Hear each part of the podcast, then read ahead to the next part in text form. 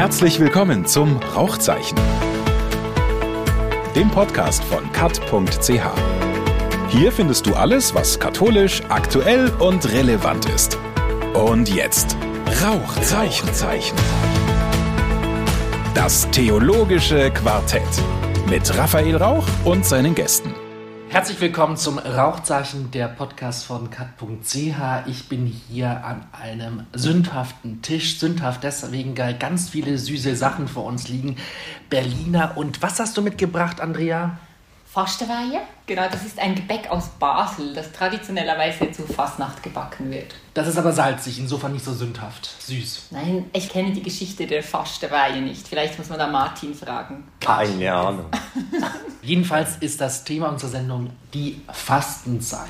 Die Frage ist, fastet ihr eigentlich Valentin Beck? Ähm, Im Nahrungssinne nicht. In welchem Sinne dann? Ich verzichte manchmal, und das muss nicht unbedingt mit der vorösterlichen Fastenzeit übereinstimmen, äh, auf andere Dinge wie zum Beispiel Medienkonsum. Du bist ja jetzt schon relativ langsam im WhatsApp-Nachrichten beantworten. Das heißt, du wirst dann noch langsamer. Es kommt ganz darauf an, wer schreibt. Nein, ich, ja, das ist auch ein bewusste, manchmal ein ähm, bewusster Abstand, dass ich zum Beispiel das Handy dann weglege oder mich entscheide, äh, WhatsApps äh, in einer ruhigen Minute zu beantworten. Ist ja auch sowas wie ein Briefkasten. Und sonst gibt es ja noch den Direktanruf. Andrea Meyer, fastest du und fastet deine Familie? Ich habe mir gerade dieses Jahr überlegt, dass man das vielleicht mal einführen könnte bei unseren Kindern. Wir haben das noch nie in dem Sinne gemacht, als Familie gefastet. Ich kenne als Kind diese Tradition, dass wir einen zusätzlichen Teller aufgestellt hatten, immer in der Fastenzeit und immer Geld reingelegt haben bei jedem Essen.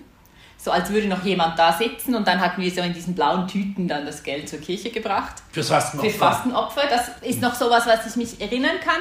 Oder dass man alle Süßigkeiten so in eine Kiste getan hat während der ganzen Zeit und unters Bett. Und am Ende durfte man das zu Ostern dann alles rausholen. Das konntest du doch aber nicht durchhalten, oder? Doch, doch. Das kann man als Kind gut. Wenn man Echt? sich sowas vornimmt, doch, das, das ist lustig auch. Das hat irgendwie, also ich fand, ich habe das nie so negativ empfunden. Aber für mich persönlich habe ich jetzt für diese Fastenzeit mir eher vorgenommen, ich habe mich so angemeldet für Exerzitien im Alltag während der sieben Wochen. Und das ist schon ein großer Schritt für mich.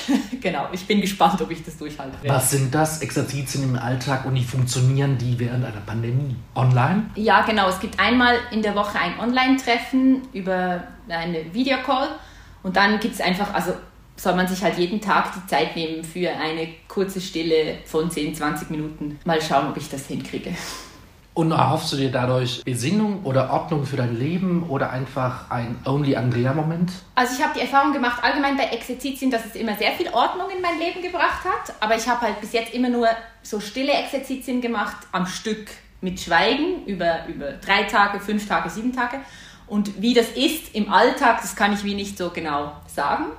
Aber ich würde schon sagen, Ordnung ist sicher was, was ich mir erhoffe, aber auch einfach Ruhe, Besinnung zu mir kommen. Ich habe mir vorgenommen, keinen Alkohol zu trinken. Fällt jetzt in Corona-Zeit natürlich noch leichter als sonst. Es sei denn, man muss manchmal so ein ähm, Frusttrinken zu Hause veranstalten. Martin, was hast du dir für die Fastenzeit vorgenommen? Zwei Dinge. Das eine ist tatsächlich auch Alkohol.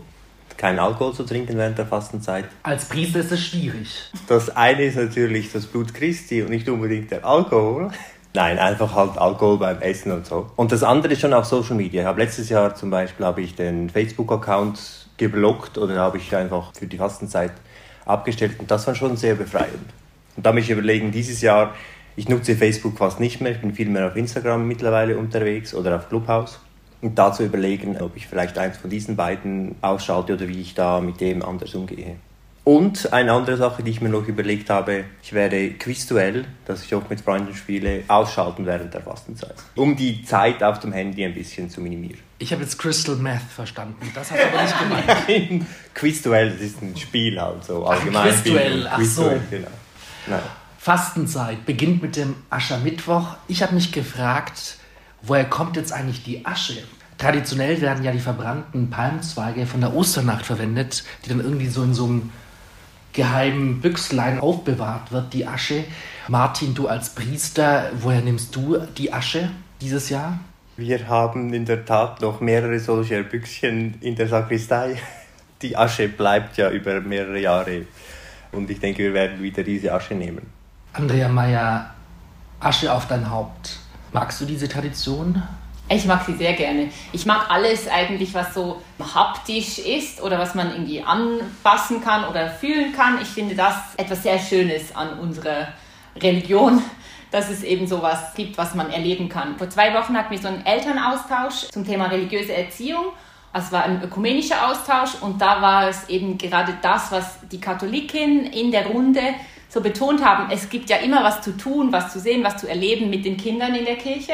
Und, und Aschermittwoch gehört bestimmt auch dazu. Auch wenn jetzt die Kinder vielleicht nicht mitkommen, aber wenn man von der Kirche kommt, man kann ihnen das zeigen, schau mal, ich habe hier was im Haar oder so.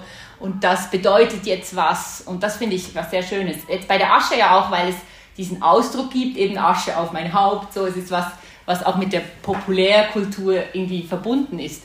Valentin, welches Verhältnis hast du zum Aschermittwochskreuz? Grau auf dunkel blondes, rotes Haar, das wäre eigentlich ein schöner Kontrast, oder? Ja, also als Luzerner habe ich den Aschermittwoch in schlechter Erinnerung, weil er das Ende der Fasnachtszeit bedeutet. Das heißt, du warst immer verkatert?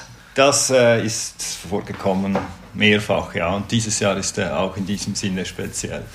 Aber ich habe doch immer zum Beispiel diese Einsicht auch gehabt, dass es gut ist, dass zum Beispiel die Fasnacht nicht zwei Wochen oder ein ganzes Jahr dauert, und einfach diese Rhythmisierung. Und ich glaube, um das geht es auch, wenn wir gesehen haben, was wir jetzt geteilt haben, was wir in der Fastenzeit tun, geht es ja nicht zum Beispiel nur um die Nahrung oder nur um den Verzicht von etwas, das man genießt, sondern es geht um Rhythmisierung und die verschiedenen Aspekte des Lebens eben zu sehen und diese auch zu unterteilen. Und das ist auch jetzt in der Corona-Zeit das Problem, glaube ich, dass diese Rhythmisierung fehlt.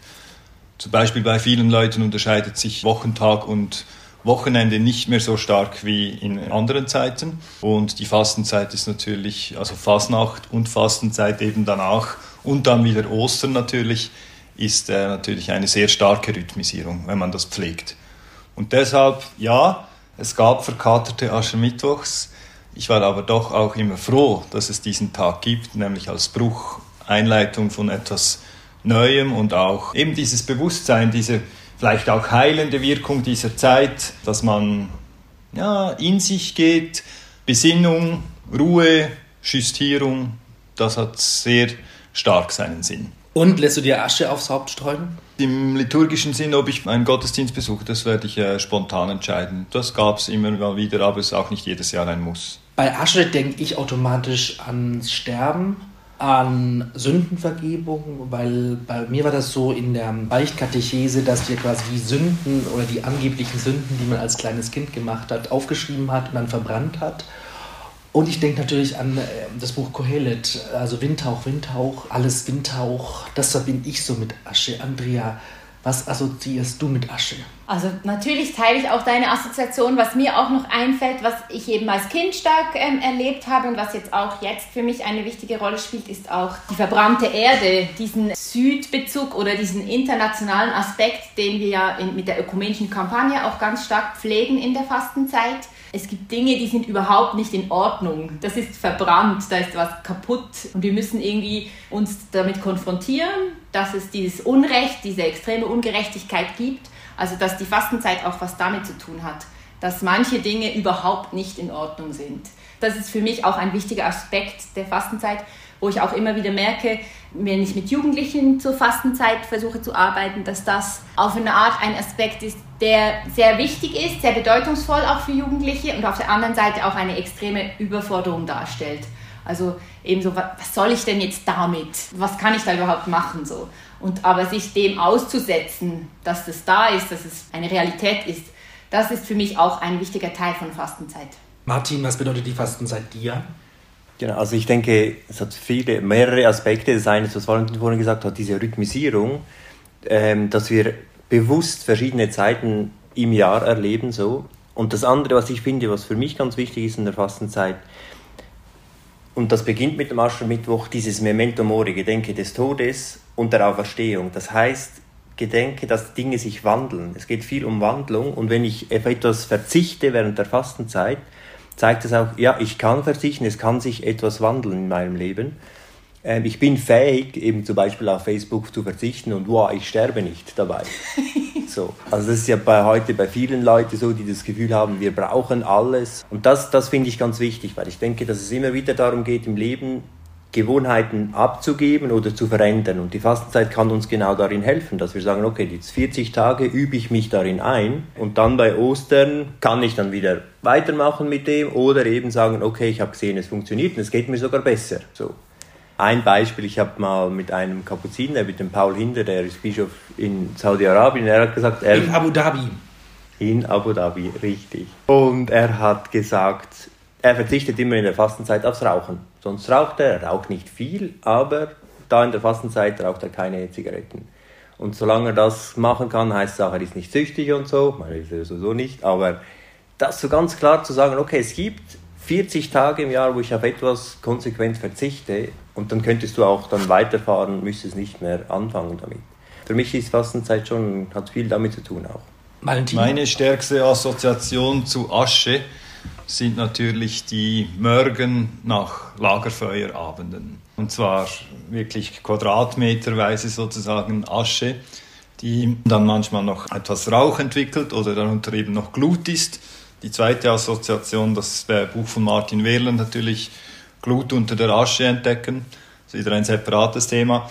Aber diese bildliche Assoziation, also Nächte mit Lagerfeuer, mit Gesang, mit Gemeinschaft und dann am Morgen, eben auch diese Momente sind halt irgendwie vergänglich, oder? Auch wenn die Erinnerungen eben bleiben und am Morgen sieht das eben ganz anders aus. Tageslicht oder man sieht auch, wenn noch Glut drin ist, sieht man sie fast nicht am Tageslicht, aber man hat die Erinnerung an eine äh, schöne Nacht am Lagerfeuer. Und was macht man bei der Jubla drauf? Pinkelt man drauf oder tut man Bier drauf, um das abzulöschen? Ja, je nach Alter und äh, Ortstradition sehr unterschiedlich. Aber sicher schaut man, dass am Schluss das Feuer nicht mehr brennt. Sicherheitskonzept natürlich. Wir haben jetzt so zwei Dimensionen. Wir haben die spirituelle Dimension der Fastenzeit und die politische Dimension. Andrea hat es angetönt, Fastenzeit.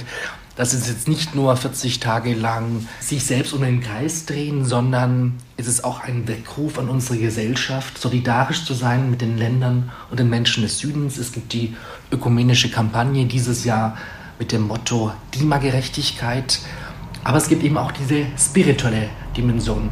Martin, du als Jesuit bist ja Spiritualitätsexperte.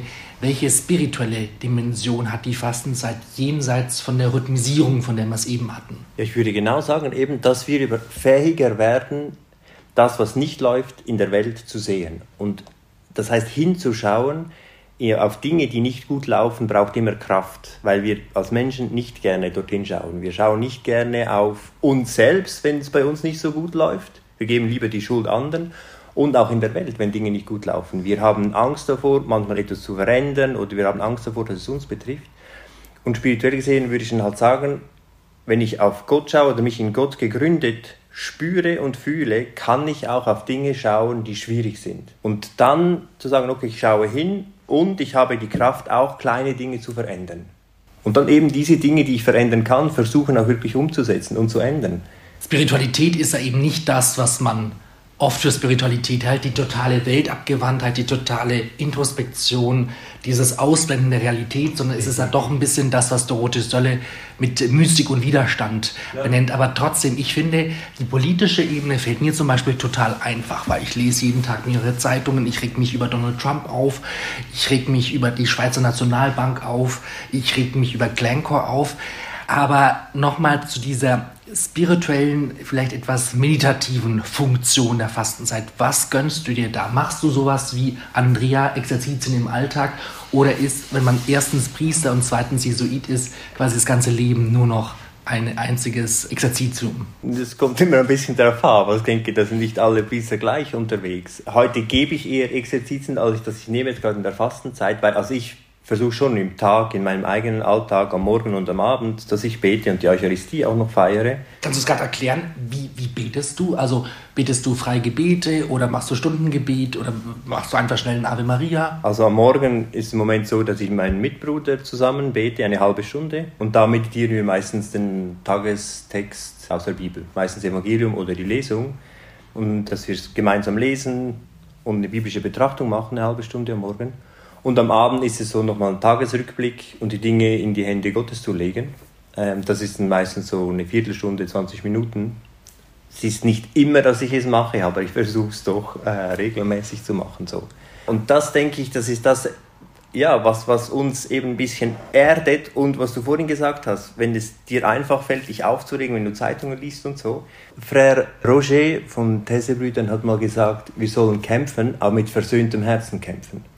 Und ich glaube genau das, dass Spiritualität uns hilft, wenn wir uns auf Gott ausrichten, uns zu beruhigen, also beruhigen nicht im Sinn von, dass man alles runterfährt und betäubt, sondern eben in Gott ruht und dann kann ich mich zwar aufregen, oder ich kann sagen, oh ich reg mich nicht auf, aber ich habe trotzdem Kraft, Dinge zu verändern. Das finde ich ist letztlich sollte eigentlich, finde ich, Spiritualität sein. So in die Kraft zu kommen, ohne sich aufzuregen und dann hat man nämlich einen klaren Blick. Wenn man sich nämlich aufregt und wütend ist so, dann kommen da die eigenen Interessen und weiß ich was und man ist nicht mehr ganz so klar. Ja, aber auch das ist wahrscheinlich der Schlüssel, oder? Und jetzt auch, wenn du die Mystik ansprichst. Also ich finde es auch zum Beispiel spannend, das Fasten ist ja man kann das im religiösen Sinne verstehen oder jetzt im Selbstoptimierungssinne, wann auch immer das gemacht wird und wer das tut, aus welcher Motivation.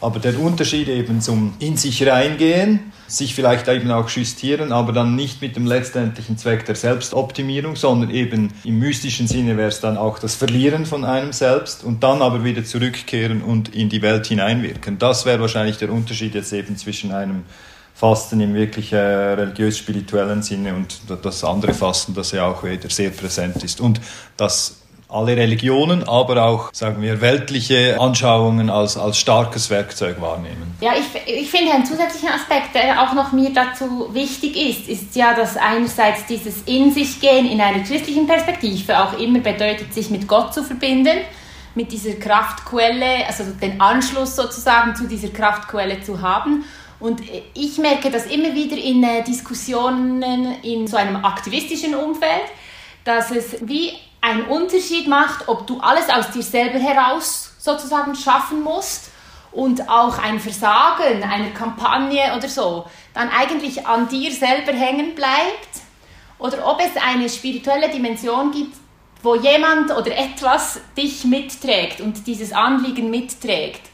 Also ich finde das eine ganz große Kraft eigentlich auch, die in der Spiritualität liegt, dass es eben quasi so viel tun, wie ich tun kann und den Rest in Gottes Hände legen. Also das finde ich irgendwie so, eben quasi beten, als ob alles von Gott abhängt und handeln, als ob alles von mir abhängt. Aber doch irgendwie diese Verbindung herzustellen, das finde ich ein, ein Plus eigentlich, wenn man, wenn man Zugang zu sowas hat. Und ich habe mal ein interessantes Gespräch geführt mit jemandem, der gesagt hat, ja, alle diese Pfarrerssöhne und Pfarrerstöchter, die, die haben irgendwas, was nicht jeder politische Aktivist hat. So. Also Rudi Dutschke oder so.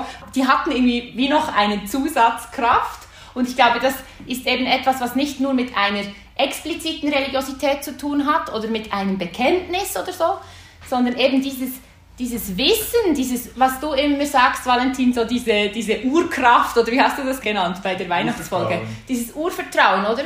Das auch durch eine Beziehung irgendwie gefestigt ist und nicht nur in mir selber oder in irgendeiner stille Lehre in mir ist, sondern eben das auch damit zu tun hat, dass ich mich irgendwo festmachen kann. So. Ich glaube, das entlastet sehr und schützt auch vor, also vor Frustration einerseits, aber auch vor äh, Egozentrismus. Und ich habe gestern, vorgestern zwei Tage in Maria Stein verbracht, bei den Benediktinern da und habe gespürt, im, im Stundengebet ist dieser, dieses Momentum von wegen Handeln und dann wieder ähm, zurückziehen und vertrauen, dass nicht die ganze Verantwortung der Welt auf den eigenen Schultern liegt, ist da ein, ein Aspekt, der immer wieder vorkommt. In, in fast jedem Stundengebet hat es, hat es Anklänge an, dieses, an diese Gewissheit, an dieses Vertrauen. Und dann aber wirklich auch immer wieder das Handeln. Gehen Sie ja auch nach jedem Stundengebet wieder Ihrer Arbeit nach und so. Und ich glaube, es ist kein Zufall, dass es sogar eben bei diesen altehrwürdigen, seit langem funktionierenden Orden eben ein immer wiederkehrender Aspekt ist. Andrea, habe ich dich richtig verstanden? Du denkst, du bist cooler dank Gott, als deine Freunde von der Antifa. Nein, das denke ich nicht. Das hat nichts mit cooler zu tun. Ich habe manchmal das Gefühl, ich habe vielleicht ein einfacheres Leben manchmal.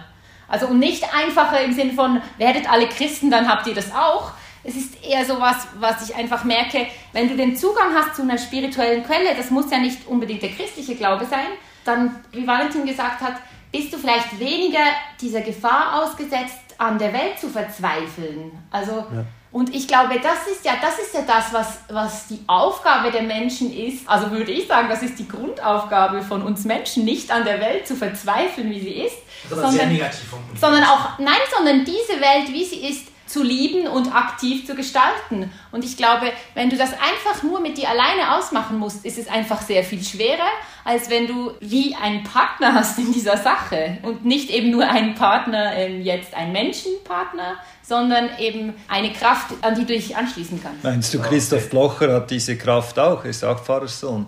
Ja, das vielleicht schon, ja. Also ich denke halt ganz entscheidend ist halt das Gottesbild und das Weltbild. Was, was haben wir für ein Gottesbild oder für ein Weltbild? Und heute haben halt sehr viele Menschen ein materialistisches Weltbild und ein individualistisches. Das heißt eben, ich alleine stehe in der Welt und ich bin deconnected von den Dingen. Und wenn wir halt sagen, es gibt einen Gott, der die Dinge verbindet, der Heilige Geist, der alles verbindet und wir sind Brüder und Schwestern, wie es auch der Papst immer wieder sagt, und das ist dann das Entscheidende. Also ein Gottesbild, das mir heute sehr wichtig ist, ist, dass Gott ein Netz ähnlich ist. Also ich bin dem Panentheismus ziemlich zugeneigt, dass wirklich alles verbunden ist und dass man sich mit diesem Netz connectet.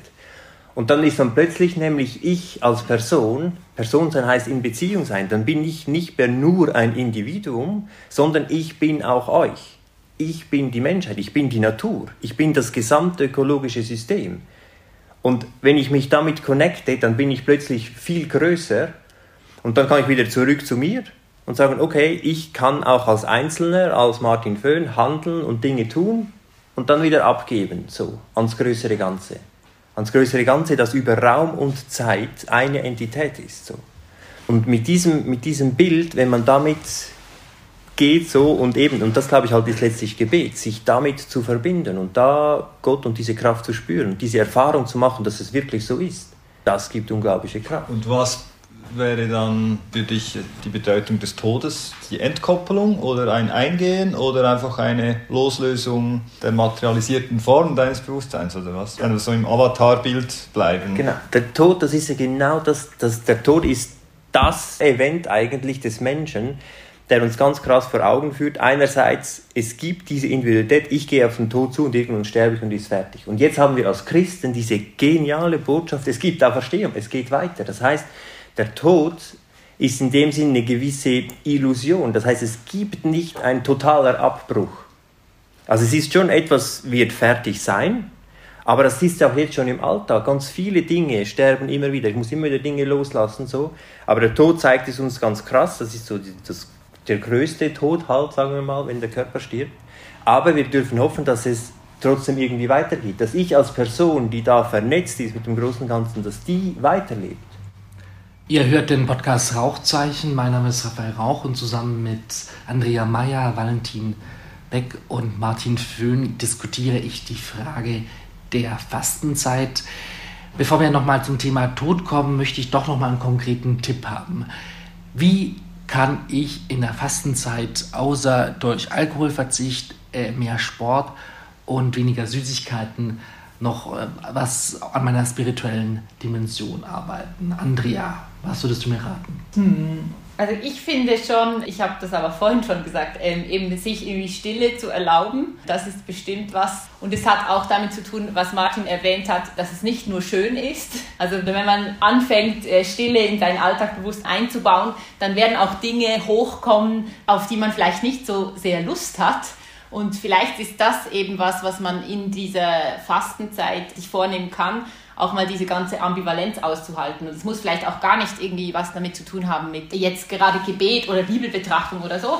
Aber wenn ich sage, ich höre mir keinen Podcast an, ich fahre einfach nur am Morgen zur Arbeit oder jetzt in Corona eben irgendwie, ich mache nach Mittag eine 10 Minuten, Viertelstunde Spaziergang ohne Musik in den Ohren, sondern einfach nur mit mir alleine, dann äh, wird das manchmal sehr schön sein, manchmal überhaupt nicht schön und manchmal wird man überhaupt keine Lust darauf haben.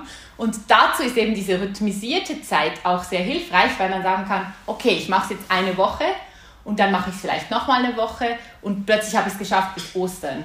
Aber ich glaube, so diese kleine Entschiedenheit, das dann durchzuziehen, dazu eignet sich die Fastenzeit mit diesen 40 Tagen recht gut, weil es ja nicht für immer ist. Ich kann es ja dann einfach auch wieder aufhören, wenn es zu sehr nervt. Martin, welchen Tipp gibst du mir? Also ich denke, wir erleben ja im Moment in dieser Corona-Zeit als Gesellschaft, als Gesamtgesellschaft eine krasse Fastenzeit. unabhängig von der Fastenzeit, die jetzt noch kommt. Mhm. Und deswegen würde ich sagen, dass mal zu schauen, wofür bin ich denn eigentlich dankbar, in dem, was ich bis jetzt so erlebt habe, und dass dieser Punkt vielleicht ein bisschen bewusster zu leben. Also jetzt nicht nur auf neue Dinge zu verzichten, sondern wirklich zu sagen, okay, es gibt ja auch Dinge, die schön sind. Vielleicht ein Spaziergang, den ich regelmäßiger mache so und die mir Erholung geben. Also eher zu schauen, wofür bin ich dankbar, was tut mir gut und das vielleicht noch machen in der Fastenzeit. Spaziergänge sind eigentlich langsam schon sowas von nervig, oder? Ja, oder dann Musik oh, hören. Ich bin der, also dann irgendetwas. So viel spazieren kann ein Mensch gar nicht, wie man in Corona spaziert.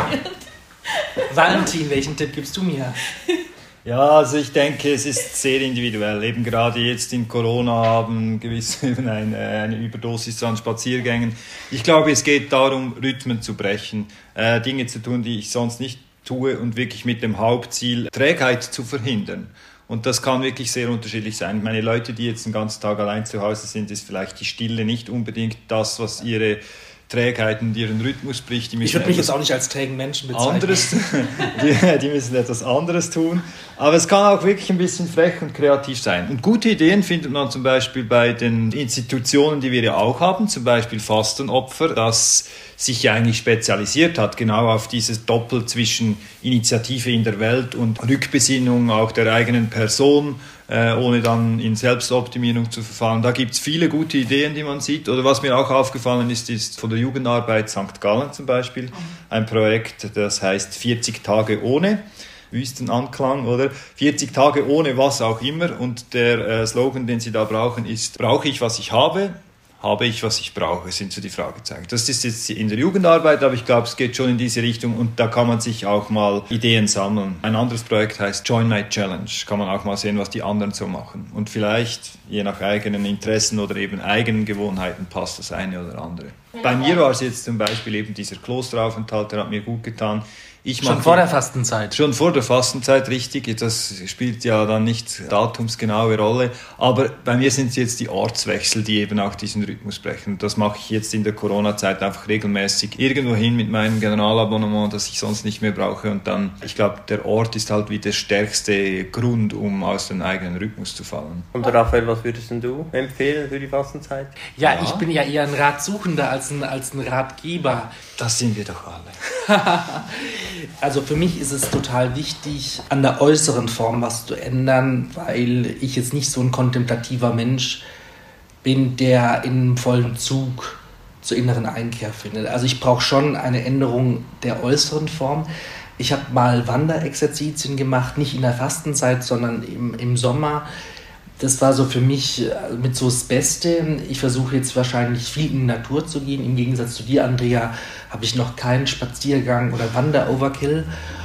Und ich glaube, mein Ratschlag wäre, und vor allem ein Ratschlag an mich selbst, ist, sich wirklich Inseln verbindlich zu schaffen da etwas zu machen, was man sonst nicht machen würde. Also vielleicht eine To-Do-Liste von Sachen, die man schon immer mal machen wollte, die jetzt nicht auf der Ebene Fun, Fun, Fun anzusiedeln sind, sondern, keine Ahnung, vielleicht mal ein Gedichtband lesen oder die Kapelle auf dem Berg besuchen, sich einfach Zeit nehmen für Sachen, die sonst, sonst liegen bleiben. Und das Witzige am Fasten ist ja, dass durch Verzicht eigentlich nicht etwas fehlt, sondern dass man was gewinnt. Mhm. Dass eigentlich man sich durch die Fastenzeit selbst beschenkt ja. und daran ein bisschen. Mir sind noch zwei Dinge eingefallen, die ich letztens sind mir beides ist mir irgendwie begegnet im Netz, jetzt wo ich so erzählt habe. Das eine ist eben so eine Fastenkiste, wo ich von einer Familie gelesen habe, da können alle Familienmitglieder können Wünsche aufschreiben und dann werden 40 Wünsche gesammelt und dann wird jeden Tag wird quasi aus der Kiste was rausgezogen und dann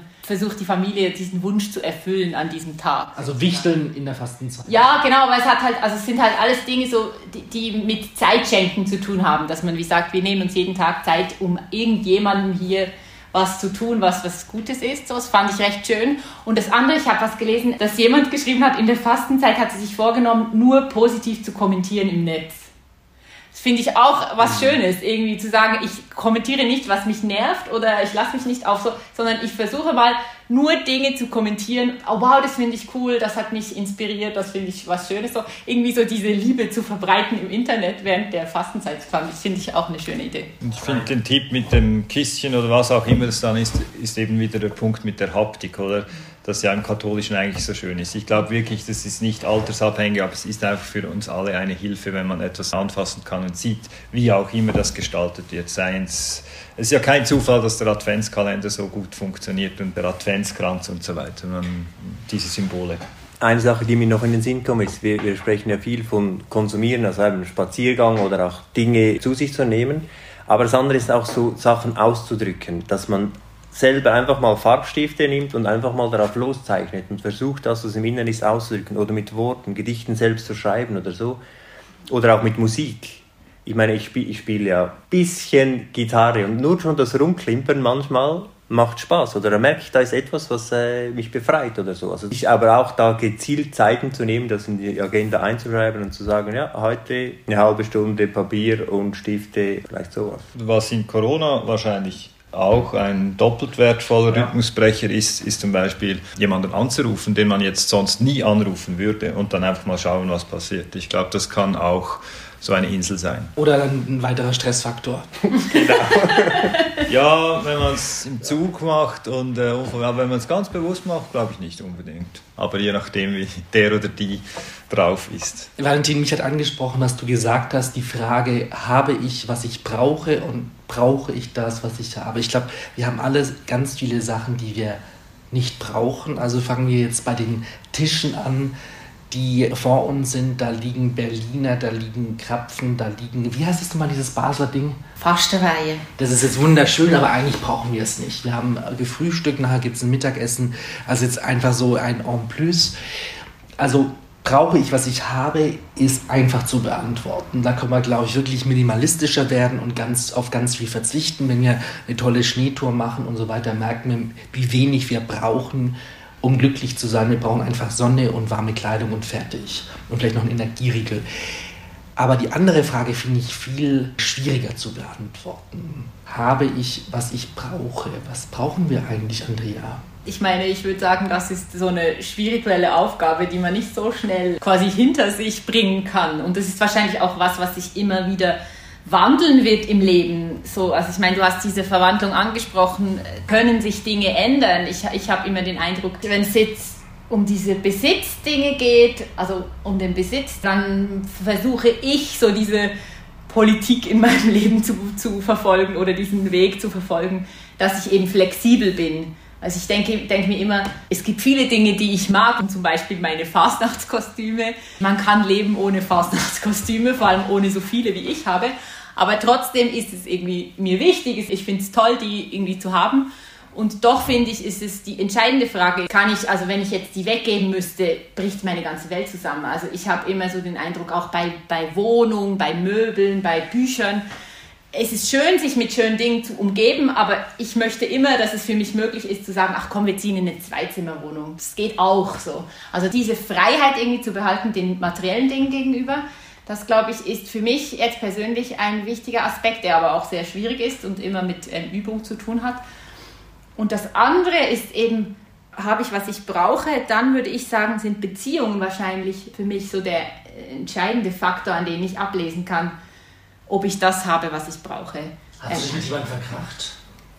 Ich habe mich schon oft mit jemandem verkracht, aber es ist, geht ja eben darum auch, das hatte diese Verwandlung ähm, auch damit zu tun, sich wieder zu vertragen. Aber sind meine Beziehungen in Ordnung oder bin ich irgendwie mit Menschen in Kontakt, die mir gut tun, denen ich gut tue? So diese Frage vom Beziehungsnetz, ich glaube, das ist was, was ich damit in Verbindung bringen würde. Also ich finde ja, aber wir müssen heute in Bezug wenn wir in die Zukunft schauen, mit der ganzen ökologischen Krise, die auf uns zukommt, finde ich diese Frage ganz wichtig. Wo können wir auf Dinge eher verzichten oder ja, darauf verzichten, wirklich, man muss dieses Wort auch sagen, um in eine größere Freiheit hineinzukommen. Also ich glaube halt echt, die Menschheit hat Schwierigkeiten in der Zukunft, wenn wir nicht lernen, anders zu leben. Auf Dinge zu verzichten und nicht permanent alles vor uns zu haben. Also wir müssen runterschrauben mit den Dingen. Mhm. Und sonst geht es einfach krass den Bach runter. Also wir, wir fahren auf eine Wand zu. Das ist mir jetzt aber wieder zu negativ formuliert. Also ganz ehrlich, wer von euch mal in ein veganes Restaurant geht, hat nicht das Gefühl, er hat ein Verzichtserlebnis. Genau. Er hat das Gefühl, ich gönne mir quasi einen kulinarischen Orgasmus. Letztes Mal hatten wir es so am Tesla. Also ich meine, das Tolle am Tesla ist ja, ja, er ist viel zu teuer und nein, ich würde mir sowas nie kaufen. Aber dass er Fahrspaß Eleganz und CO2-Neutralität miteinander verbindet, wenn man jetzt die Produktion ausklammert. Ja, eben. Und ich finde, da müssen, da müssen wir hin. Ja? Also, weil ich finde, Martin, bei allem Respekt, aber dieses immer verzichten, verzichten, verzichten, darauf habe ich keinen Bock. Ich glaube, es geht eher ums bewusste Leben und da ist die Frage an dich, hast du, was du brauchst? Ich habe, was ich brauche. Ich habe immer noch zu viel von dem, was ich brauche. Also ich brauche, glaube ich, nicht so viel, wie ich habe. Also ich versuche zum Beispiel schon einfacher zu leben, aber eben, wir sind in Gewohnheiten drin, die, also ich zumindest, die ich verändern will und verändert werden müssen. Zum Beispiel? So. Zum Beispiel Einkauf von Kleidern.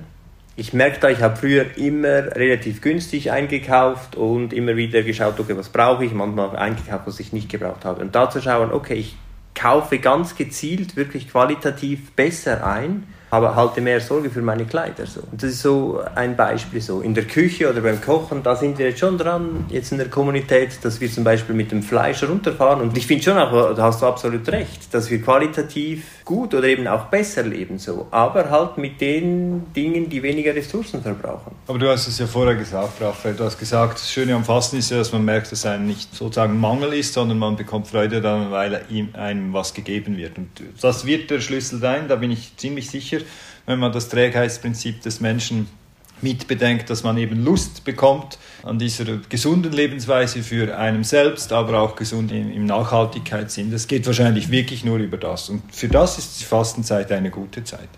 Das eben festzustellen, was man alles nicht braucht bezüglich habe ich, was ich brauche. Also ich bin sehr einverstanden, was du gesagt hast, Andrea, mit Beziehungen und so weiter. Aber ich glaube, es ist nicht unbedingt eine so spirituelle Frage. Man kann das wahrscheinlich wirklich einfacher mit einer Bedürfnispyramide beantworten. Und das ähm, schützt einen dann auch davor, zynisch zu werden, weil man genau weiß, dass es ein zum Beispiel Minimum an materiellen Dingen braucht, bevor man dann überhaupt einen Schritt weitergehen kann. Beziehungen, Wertschätzung, Liebe, wie man es nennen will, gehört sicher auch dazu. Und dann muss man das nicht unbedingt auf spirituelle Art und Weise beantworten. Ich glaube auch nicht, dass spirituelle Zugänge zu dieser Bedürfnispyramide gehören. Warum nicht? Ich bin überzeugt, dass äh, Spiritualität zum ganzheitlichen Menschsein gehört, ganz klar.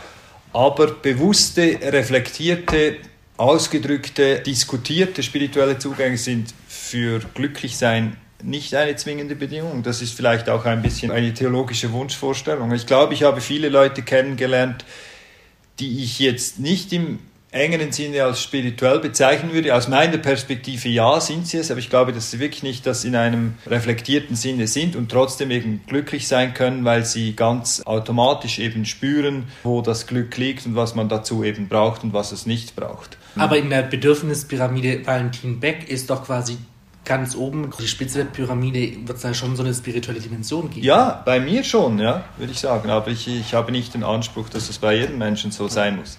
Im reflektierten Sinne. Natürlich. Was meinst du mit reflektierten Sinne? Im. Bekenntnishaft, oder? Ja, bekenntnishaft sowieso nicht, glaube ich. Also man kann durchaus auch ohne Bekenntnis ein glücklicher Mensch sein. Da bin ich mir ziemlich sicher. Du würdest sagen, Spiritualität ist schon, wenn ich in den Wald spazieren gehe und mich wohlfühle, und dass das alle Menschen brauchen, so irgendwie eine Wohlfühloase so und dass das ja, aber eben das, das hat dann mit Gefühl zu tun. Aber ich meine jetzt auch zum Beispiel reflektiert im Sinne von intellektuell reflektiert, sich darüber austauschen und ausdrücken können, muss wirklich nicht zwingend sein. Im Bekenntnissinne auch nicht. Ich meine, in meiner Perspektive hat dieser Mensch trotzdem eine Gottesbeziehung, ist von Gott gewollt und so weiter, aber ich habe nicht den Anspruch, dass das sozusagen in jedem Kopf bewusst durchgedacht werden muss. Was mir jetzt noch eingefallen ist, auf diese Frage, habe ich, was ich brauche? Weil du das Wort Zynismus genutzt hast. In dieser globalen Dimension ist es ja dann wieder eine extrem ähm, aufgeladene, schwierige Frage in dieser globalen Debatte, weil ich immer den Eindruck habe, ja, ich lebe im reichsten Land der Welt. Logisch habe ich, was ich brauche. Ich habe eine Krankenversicherung, eine Uhrenversicherung, eine Klarinettenversicherung, eine Versicherung für das Reiten fremder Pferde. Also mir kann überhaupt gar nichts passieren. Und irgendwie, das merke ich halt, als Jugendliche war ich längere Zeit in Russland und da hat mal ein Freund zu mir gesagt, ja, aber also kann man überhaupt so leben? Ist das nicht langweilig so? Weil du kannst dir alles erlauben und es wird alles immer wieder gerade gebogen. So. Und ich glaube, wenn wir es eben rein materiell betrachten, dann hat es auch einen zynischen Aspekt hier, diese Frage zu stellen in einem Kreis, wie wir hier sitzen, Weil logisch haben wir, was wir brauchen, also von den Dingen her. Ja. Dann ist es anders, wenn wir mit Leuten sprechen, eben die irgendwie auf der Straße leben, mit Sans-Papiers, mit Sexarbeiterinnen. Ich habe jetzt gerade ein Paket geschickt ins Rückkehrzentrum zu einer Familie, wo mir jemand einen Kontakt gegeben hat. Ich meine, das sind Leute, die haben nicht alles, was sie brauchen, aber wir doch sowieso. Also ich finde, dann kommt wie nochmal so eine andere Dimension rein, die ich sehr herausfordernd finde und wo ich immer auch merke, dann gibt es plötzlich so ein ein Schuldaspekt mit rein. Äh, den finde ich recht schwer zu handeln. Auch, auch theologisch ist der nicht ganz einfach, finde ich. Ja, und genau da finde ich halt das Spannende. Also diese, zum Beispiel die Bewegung des Minimalismus finde ich eine recht spannende Bewegung. Zu sagen, okay, was brauche ich wirklich zum Leben? Was benötige ich, um ein gelingendes Leben zu führen? Und dann halt zu schauen, okay, wie viel kann ich reduzieren von all dem, was ich habe? Und trotzdem ein gelingendes, schönes Leben zu haben. Und dann die, die Dinge, die ich nicht brauche, dass die dann besser verteilt werden, dass eben jeder Mensch auf der Welt hat, was er braucht, damit er ein gelingendes Leben hat. Das finde ich halt das, um was es eigentlich geht letztlich. Also, dass wir wieder, wenn wir wieder dieses Netz vor Augen haben, dass wir alle miteinander verbunden sind, alle Geschwister sind und dann da diese Verteilmechanismen, dass die besser laufen. Und da haben wir in der Tat, glaube ich, einiges zu tun hier in der westlichen Welt. Klimagerechtigkeit ist zum Ende noch ein Stichwort. Corona macht es einfach, aufs Fliegen zu verzichten. Andrea, was machst du für mehr Klimagerechtigkeit? Eben, was schon genannt worden, Mobilität. Viele Spaziergänge? Na, genau. Also wir fahren halt mit dem Fahrrad und so. Ich versuche jetzt gerade nicht, aber normalerweise nahe bei meinem Arbeitsort zu wohnen. Aber das ist auch was, was ich kann, weil ich privilegiert bin. Also ich würde sagen, Ernährung ist was, wo ich sehr drauf achte, weniger Fleisch zu essen, Gemüse lokal einzukaufen, also generell alles lokal und biologisch einzukaufen, auch bei Kleidern zu schauen, dass ich fair produziertes kaufe mit den Kindern, dass wir mit Börsen und so versuchen, die Dinge wiederzuverwenden. Ich würde sagen, in diesen Alltagsgegenständen versuche ich ziemlich bewusst einzukaufen und das kann ich auch, weil ich mir das leisten kann, weil ich diese Priorität setzen kann. Und dann würde ich sagen, ist auch ein Aspekt das Nutzen von Raum, dass ich halt versuche, nicht zu viel Fläche zu verbrauchen. Ich wohne jetzt in einer kleinen Wohnung und ich ziehe wieder in eine Wohngemeinschaft, wo wir quasi wenig Fläche pro Person zur Verfügung haben, diesen Standard von Wohnfläche pro Person ein bisschen kleiner zu halten. Habe ich Sie richtig verstanden? Du ziehst mit deinem Mann und deinen Kindern in eine WG? Ja, also wir haben vorher schon so gelebt und jetzt dann wieder, genau. Ich wohne jetzt zum ersten Mal in meinem Leben mit meiner Familie allein in einer Wohnung. Das ist mein Experiment, nicht anders. Wie bürgerlich. Martin, dein Beitrag zu mehr Klimagerechtigkeit. Also auf der einen Seite auf der persönlichen Ebene ist es vor allem auch das Essen, wo ich drauf schaue und wirklich zu reisen mit dem Zug, so gut es irgendwie geht, oder zu Fuß unterwegs zu sein mit dem Fahrrad. Und dann auf kirchlicher Ebene für die Stadt Basel versuche ich schon, die Ökologie auch in die Kirche reinzubringen also zu sensibilisieren, Weiterbildungen anzubieten. Zum Beispiel die Klimagespräche von Fastenopfer bieten wir an. Und dann auch die Klimagerechtigkeitsinitiative, die ich unterstütze in Basel. Also Basel hat eine, ähm, Initiative am Laufen, wo es darum geht, bis 2030 CO2-Emissionen netto null zu haben. Weil ich glaube, es braucht auf der einen Seite die eigenen Bewegungen von sich her, aber dann schon auch politisch. Dass es Druck von oben gibt oder dass es halt wirklich große Veränderungen von oben gibt. So. Valentin, dein Beitrag zu mehr Klimagerechtigkeit. Jetzt im ganz kleinen Privatleben zum Beispiel habe ich mir den lebenslangen Vorsatz gefasst, nie in meinem Leben ein Automobil zu besitzen. Bis jetzt habe ich es geschafft und es ist auch nicht so, dass ich die ganze Zeit Autos von Freunden ausleihe oder so, sondern einfach die Gewohnheit äh, mit äh, ÖV und Fahrrad hat sich bis jetzt eigentlich äh, gut bewährt. Dann zum Beispiel meine eigene Trägheit zu überwinden. Also ich bin auch zu viel geflogen in meinem Leben, aber ich würde mich jetzt politisch zum Beispiel um jeden Preis für teurere Flugtickets einsetzen und so weiter. Oder weil ich weiß, dass eben auch ein Aspekt ist, der dann halt wirklich wirkt. Und dann jetzt in diesen Gremien, wo ich zum Beispiel bin, oder Gruppen, also sagen wir im Freundeskreis ist es üblich, dass wir am Pfingsten eine Städtereise machen zu zehnt.